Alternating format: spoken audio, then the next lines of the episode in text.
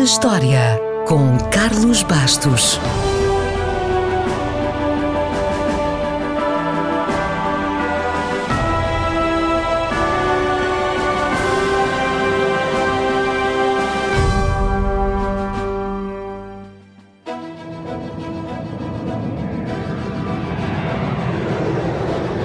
Foi a 26 de novembro de 2003, um mês depois do seu último voo comercial, que o Concorde se reformou oficialmente.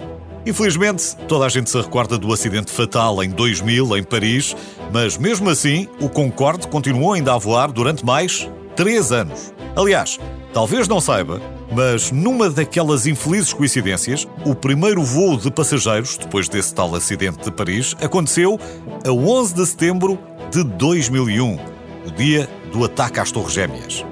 Ironias do destino à parte, a ideia do Concorde começou a nascer em meados do século XX, quando companhias americanas, francesas, inglesas e soviéticas começaram a sonhar com a criação de um avião supersónico de transporte de passageiros. Rapidamente todos perceberam que os custos eram astronómicos e o governo inglês e francês decidiram juntar forças e carteiras. Curiosamente, há quem defenda que foi essa aproximação que trouxe o Reino Unido para o projeto europeu.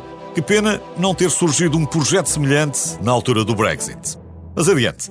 Os dois países assinaram então um acordo ou um tratado de concórdia para fazerem o avião em conjunto e o nome veio daí. Tanto em francês como em inglês, Concorde escreve-se quase da mesma maneira. Mas, como a palavra inglesa não tem o E no fim, os ingleses estavam um bocadinho reticentes. Até que alguém lhes disse que no caso inglês o E passava a significar Europa, ou então Excelência, ou então England.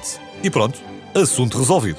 Para provar a sua velocidade, nos anos 70, o Concorde fez uma corrida com um Boeing 747 entre Boston e Paris. O Concorde chegou a Paris, ficou mais de uma hora no solo, voltou para Boston e ainda chegou 11 minutos antes do 747 aterrar na capital francesa. Ou seja, se viajasse duas vezes mais rápido do que o som, uma viagem de Nova York a Londres durava menos de 3 horas.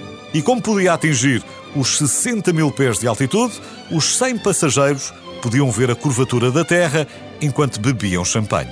Claro que tudo isto tinha custos enormes para o ambiente, mas o Concorde também salvou muitas vidas ao transportar rapidamente órgãos humanos de um lado para o outro do oceano. E só não andava mais depressa porque a velocidade máxima era limitada pela temperatura e não pelos motores.